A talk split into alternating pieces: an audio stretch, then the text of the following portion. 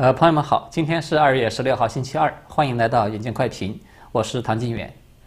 呃，昨天我们才刚刚讨论了弹劾案的话题，尤其是关于左派正在试图发动美国式的政治清洗，对吧？结果呢，众议院的议长佩洛西立即就有了新的动作。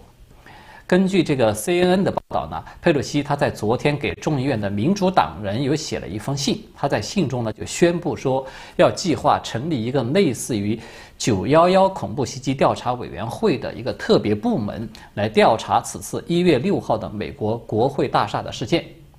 那么佩洛西呢在这封信中他是这么说的：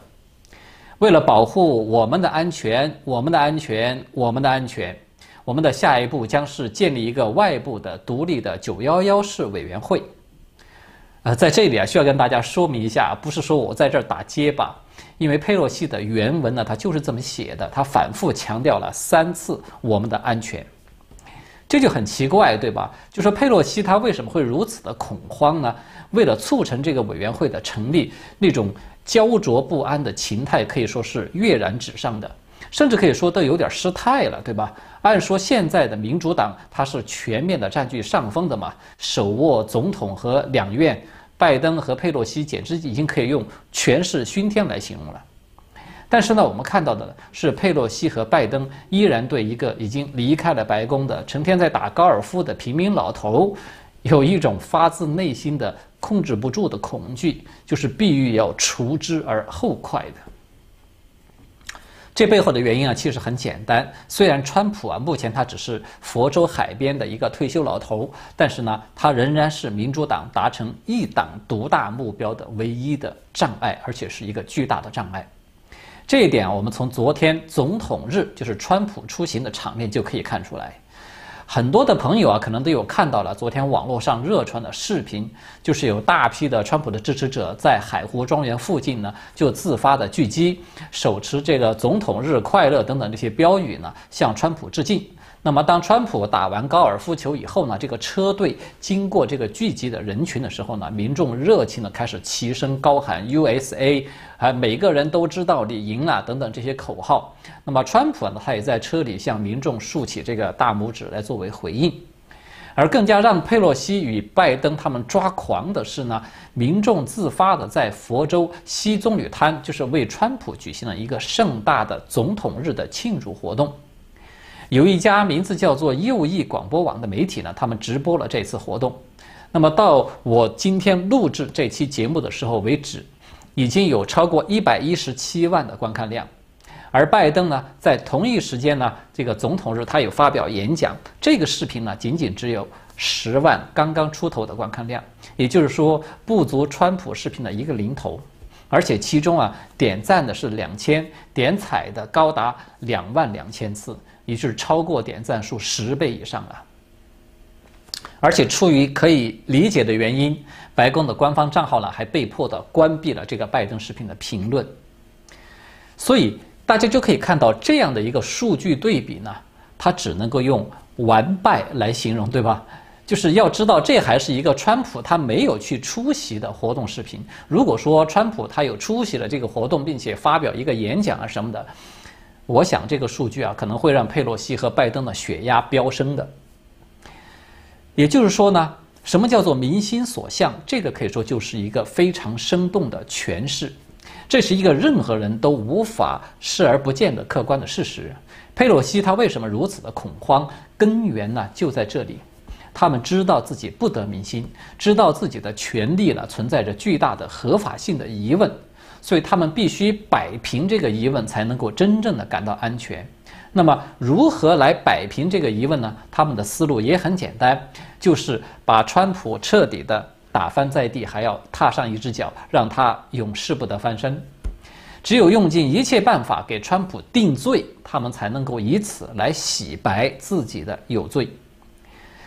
我们都知道啊，中共从建政开始起，它就面临了一个合法性的问题。这个问题可以说像一个梦魇一样的缠绕了中共七十多年，到现在都仍然是中共最大的一块心病。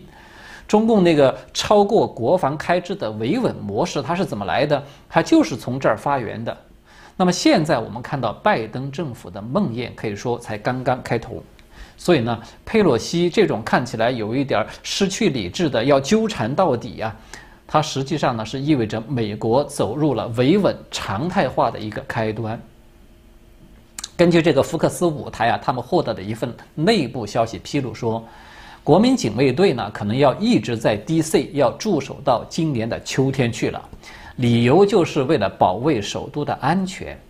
而五角大楼此前在二月八号发布的消息说，从一月六号国会冲击到三月十五号呢，派遣这个国民警卫队保护国会大厦周边的地区呢，预计已经将要花掉纳税人的四点八三亿美元。如果说这个驻扎它要延续到今年的秋天，那么预计这个费用还会大幅度的上升了。但是这里的问题就在于，你说花点钱呢，还是小事，对吧？如果说一个号称民选的政府是需要靠长时间的驻扎军队来维稳的，那么我们只能够得出两个结论：要么这个政府它是处于备受外敌威胁的一个非常的战争时期，要么就是这个政府它面临着巨大的合法性问题。对华府这种如临大敌的紧张呢，我相信有很多朋友都会觉得啼笑皆非，对吧？因为。佩洛西他不断的在强调，我们不安全，我们需要安全，只有军队留下来才能够让我们安全，等等等等。但是呢，他却说不出谁是敌人，是哪个团体、哪个组织威胁了美国的首都和拜登的政府？这个威胁它具体是什么样的？为什么它能够有这么强大的力量，可以威胁到世界第一强国的首都呢？他说不出来。他就是本能的感到恐慌，感到心里没底。其实你要我说啊，他其实非常清楚自己的不安全感呢是从哪儿来的。他非常清楚，川普以及支持川普的传统理念的这个庞大的美国民众，就是他不安全感的根源。只是说他没有一个充分的借口，他根本就不敢公开的把它说出来。所以呢。他为什么如此可以说是近乎歇斯底里的，也要给川普来定罪？其实呢，他的目的呢不仅仅是针对着川普一个人的。要知道，如果说他们真的是顺利的给川普定上了这个叛乱或者说是武装暴动之类的罪名，他就等于是同时也给川普的支持者定了罪了。这些支持者呢，他自然就会被贴上一个叛乱分子或者是暴徒之类的标签儿。那么那个时候啊，就可以放开手脚进行一个全面的打击和压制了。真的要到了那个时候啊，我相信所有的美国人都会开始见识到美式的数字集权的威力了。这个大数据也好啊，什么面部识别技术也好啊，大家不是已经在这次国会山事件之中见识到了吗？司法部啊，或者是 FBI，你看，一旦他真的行动起来的时候，他的效率是可以很高的。我们在此前啊就曾经说过，说美国的极左势力呢，他绝不会简单的扼杀掉一个川普的，就是参政之路，他就收手的。他们的目标呢是要逐步的把美国集权化以后，好去迎接那个大重置的世界政府的。所以呢，压制甚至是取缔掉这个至少拥有八千万支持者的川普运动，才是他们真正的目的。因为呢，在他们看来，这个运动不遏制住的话，今天你扳倒了一个川普，那么明天就会有更富有冲击力的川普式的接班人，他会冒出来的。这个是利益集团他们想要永久的接管美国所无法忍受的。为什么我们看到有一些共和党人他也在配合着民主党来追杀川普呢？昨天啊，其实还有朋友的留言中有提到这个问题，就说这个麦康奈尔他很奇怪，他在弹劾中呢投票来反对了弹劾，但是呢他又在弹劾结束以后再次的去攻击川普，说他应当要承担责任啊等等，并且呢表态支持佩洛西成立这个调查委员会的提议，还有包括那个明确反对弹劾的格雷厄姆这个参议员，他也是这样的，他也是表态支持佩洛西。所以这个看起来似乎是很矛盾的，他为什么会有这样的一个现象呢？其实呢，这些少数的共和党的议员，他们有部分的想法呢，与佩洛西是很接近的。他们呢，都对川普巨大的这种政治影响力，他是感到恐慌的。民主党感到恐慌可以理解，是因为他们担心这个选战打不赢嘛，对吧？而少数的共和党人他们也感到恐慌呢，是因为共和党呢，事实上呢，正在演变成为一个川普党，这个无疑呢，它会严重的影响到一些共和党建制派的利益。这个就是为什么我们看到啊，有一部分资深的共和党的前政府官员，他们已经在准备要退出共和党去另组新党的原因所在。这个呢，也是麦康奈尔等人他们的心病所在。那么麦康奈尔这些建制派呢，其实他对川普事实上已经主导了共和党，他们是心存忌惮的。他只能够依靠川普来维持当前这个党派与自己的利益，尤其是在川普啊有主动的表态说愿意帮助共和党夺取明年中期选举的这个两院控制权之后呢，他是实在是无法继续的在弹劾问题上往川普的背后去插刀的。但是呢，像麦康奈尔这种人呢，他也不想让川普真的重返政坛来坏了华府沼泽的这些潜规则，所以呢。既要利用川普的影响力来帮助共和党获取最大的利益，收割川普支持者的选票，同时呢，他又要防止川普喧宾夺主，抢了话语权，让他们自己去靠边站了。这就是我们看到这些共和党建制派滑头政客的矛盾表现的由来。当然了，佩洛西的算盘呢，他打得很响是一回事儿，这个算盘他能不能够兑现，那就是另外一回事儿了。因为万事万物呢，它都是利弊同在的，对吧？佩洛西呢，他下手整人呢，他是不留余地的。他的确很有一点那个武侠小说中那位峨眉派的灭绝师太的那个风格。但是呢，这种极端形式的做派呢，他也很容易就是物极必反，他反倒会给自己招来祸殃，也可能就是引火烧身。首先，我们看到的一个迹象就是，密歇根州的共和党的众议员叫做丽莎·麦克莱恩的，他和其他的众议院的共和党人呢就已经发出质疑了，就是一起来要求佩洛西做出解释，为什么国民警卫队的部队仍然需要部署在这个华盛顿的特区，并且要一直留到今年的秋天。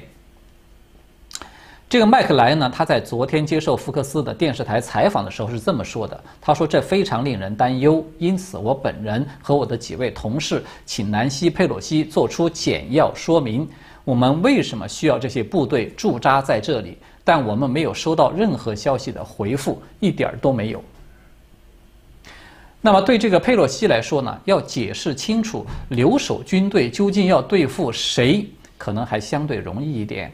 那么更麻烦的是呢，前白宫幕僚长马克梅多斯他有透露说，川普呢曾经在一月六号之前是要求向华府派遣一万名国民警卫队的，但是被佩洛西自己呢极力的给阻止了。结果呢，就包括这个吉姆乔丹和德文努内斯在内的有四名共和党的国会议员就写信给佩洛西，向他提出了一系列尖锐的问题，希望他得到回答。那么这其中呢，就包括有质问佩洛西，他为什么不肯接受这一万名国民警卫队？为什么他的内务官拒绝遵守相关的规定要求，交出与六号的这个事件相关的材料？还有就是为什么军事长保罗·欧文在一月四号拒绝了这个桑德局长的国国民警卫队的请求之前，他是否是得到了佩洛西的工作人员的许可或者是指示等等这些问题？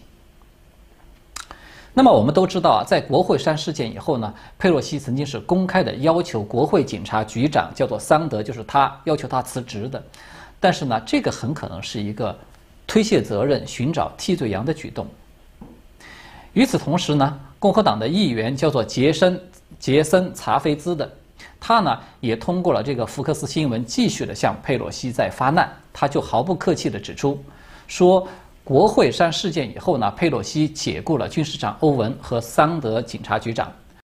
但是作为众议院的最高权力者，佩洛西才是最应该被问责的。他向佩洛西一口气提出了十三个问题，要求他来回答。这些问题啊，他非常的全面，除了涉及到佩洛西在一月六号之前拒绝接受国民警卫队的这个责任之外呢，还要求他回答为什么他进入国会的时候绕过了那个金属探测器。因为那个是他自己规定的，就是说这些议员必须要经过金属金属的探测器的检查，否则就要罚款五千美元的。那么我们看到，在这些质疑中呢，最有利的一个问题就是。为什么执法机构未能够严守大门？为什么没有防弹玻璃？我相信啊，有很多的朋友可能都有看到过不少的视频。之前就是很多的民众当初在一月六号进入国会大厦的时候呢，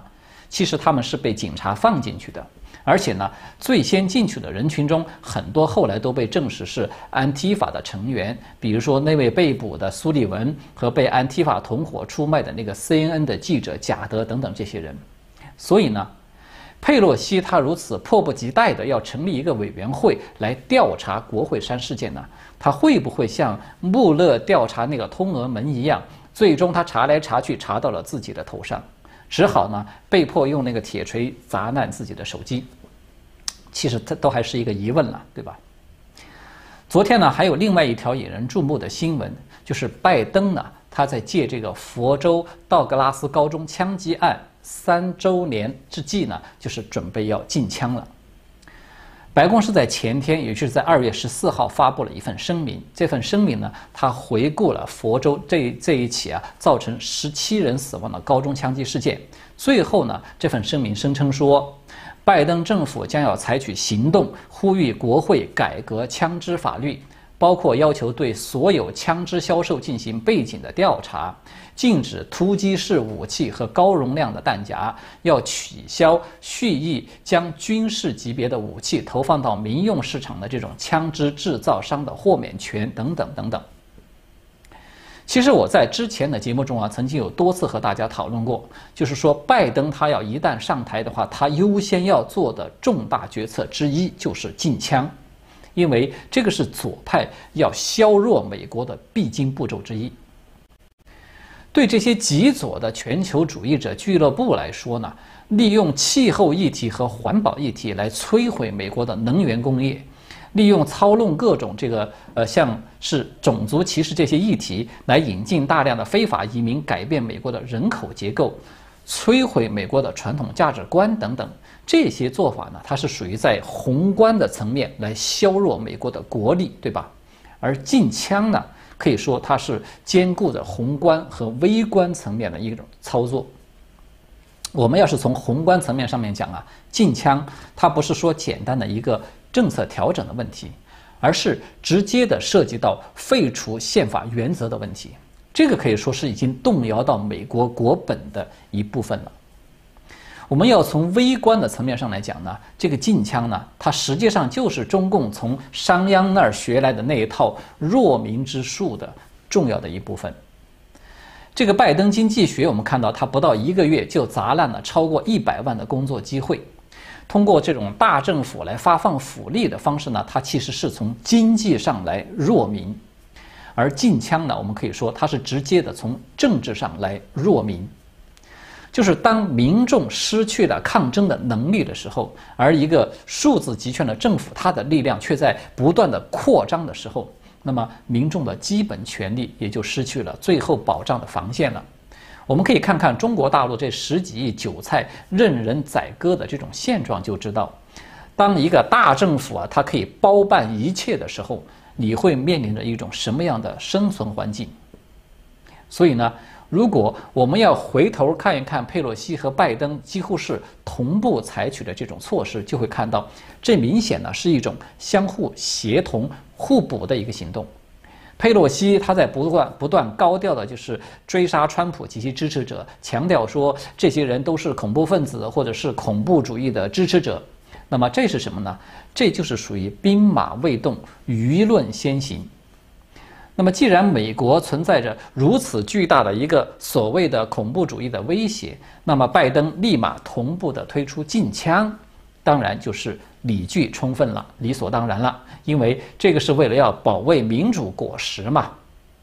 在这个拥枪啊被这些左媒一步步的渲染成为一种威胁民主制度的不稳定因素的强力的助攻之下呢。手握两院的拜登，他要通过这个禁枪法案，其实并不是什么难于登天的事情。也就是说呢，拜登禁枪呢，它的难度真正的难度啊，它不在国会，它真正的难度在于各州以及民众的这种抵抗。我们看到德州的总检察长就是叫做帕克斯顿的，他立即呢就发出推文反击拜登，说拜登无法在我的眼皮底下撤销德克萨斯州享有的宪法第二修正案权利。就连那个佛州高中枪击案的受害者之一，就是叫做阿拉纳的，他的父亲叫瑞安佩蒂的，他也发推文表示说，感谢拜登对枪击案受害者的关心，但是呢，他接着就说。常识告诉我们，纪念他的生命呢，并不需要侵犯守法公民的权利。如果说啊，这个大选它是拜登与川普之间的一场战争，那么禁枪无疑它将会成为拜登与无数美国人之间的战争。年近八旬的拜登，他有这个胆量来面对这场可能是真枪实弹的战争吗？我们不妨走着瞧。好的，今天呢我们就聊到这里了，谢谢大家的观看，我们下次再见。